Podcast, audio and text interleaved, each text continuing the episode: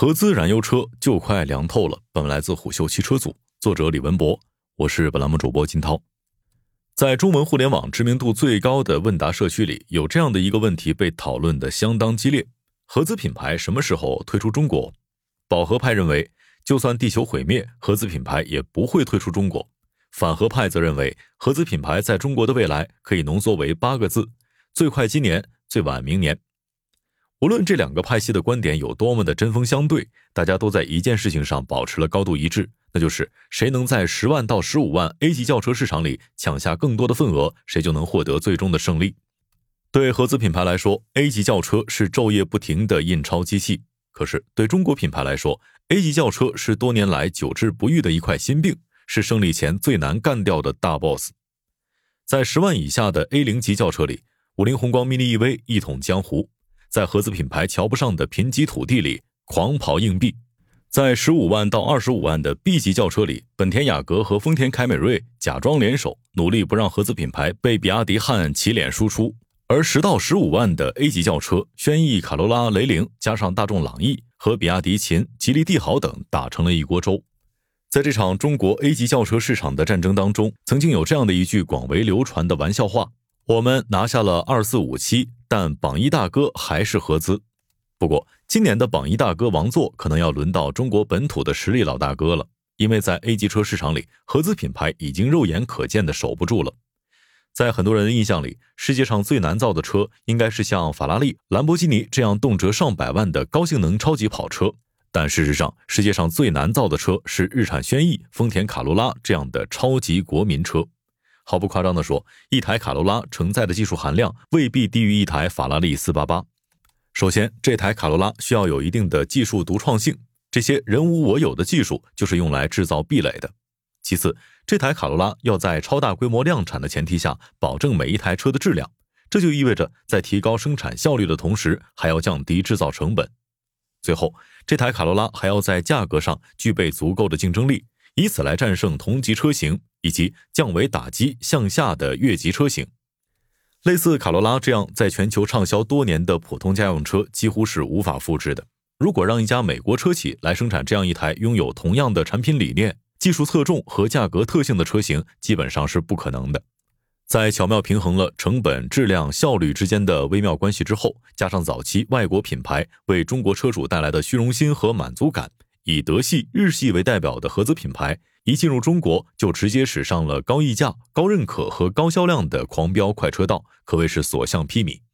但合资品牌万万没想到的是，中国品牌轿车在这样的情况下，并没有选择打不过就加入这条简单易走的平路，而是头也不回地走上了打不过就绕开这条聪明但崎岖的山路。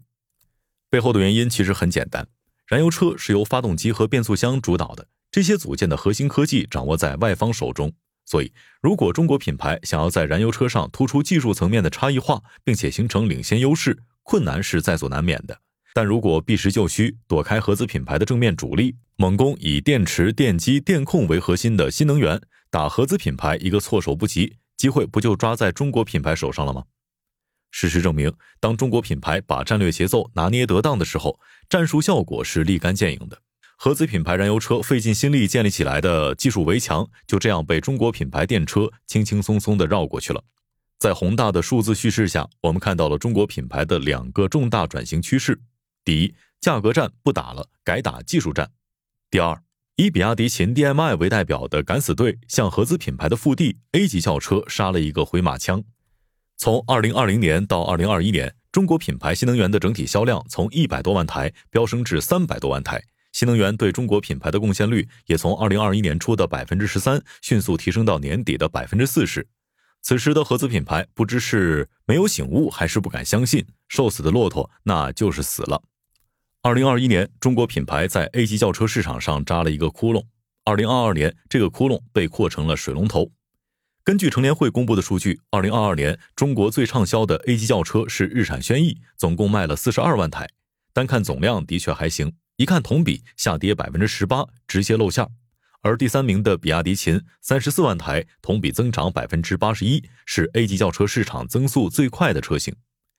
轩逸还能够卖得出去这么多，说明由中国消费者以往的购车习惯而带来的动力还在。但很明显，它已经失去了以前的那种强劲的趋势。而比亚迪秦的快速逼近，正在证明新一代中国消费者对插混技术不再是半信半疑，而是愿意为这项技术买单了。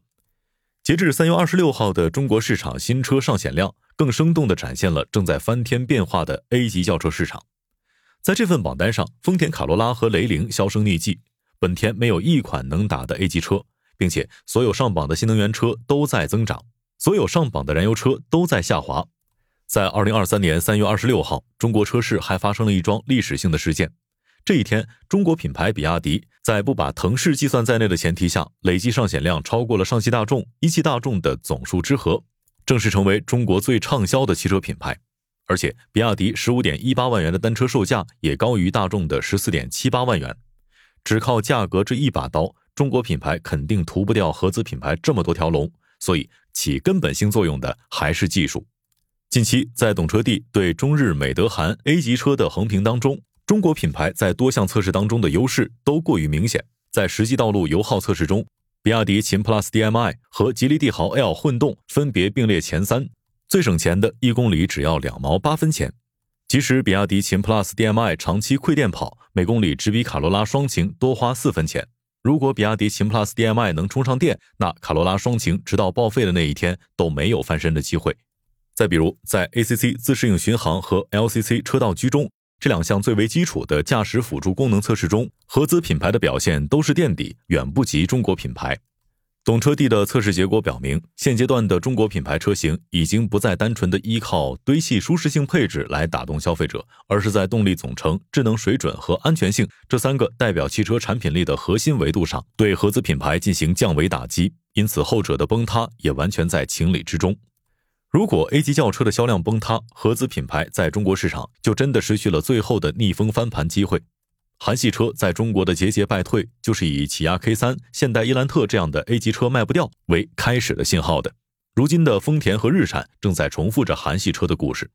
二零二二年，根据工信部数据，中国品牌乘用车的市场占有率是百分之四十九点九。今年在新能源车渗透率持续加深的背景下，中国品牌的市场占有率还会攀升。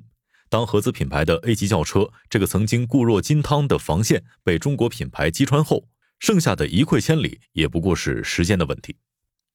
毕竟现在也没有多少中国人还执迷不悟的把丰田、本田、日产、大众当成什么高级牌子了。商业洞听是虎嗅推出的一档音频节目，精选虎嗅耐听的文章，分享有洞见的商业故事。我们下期见。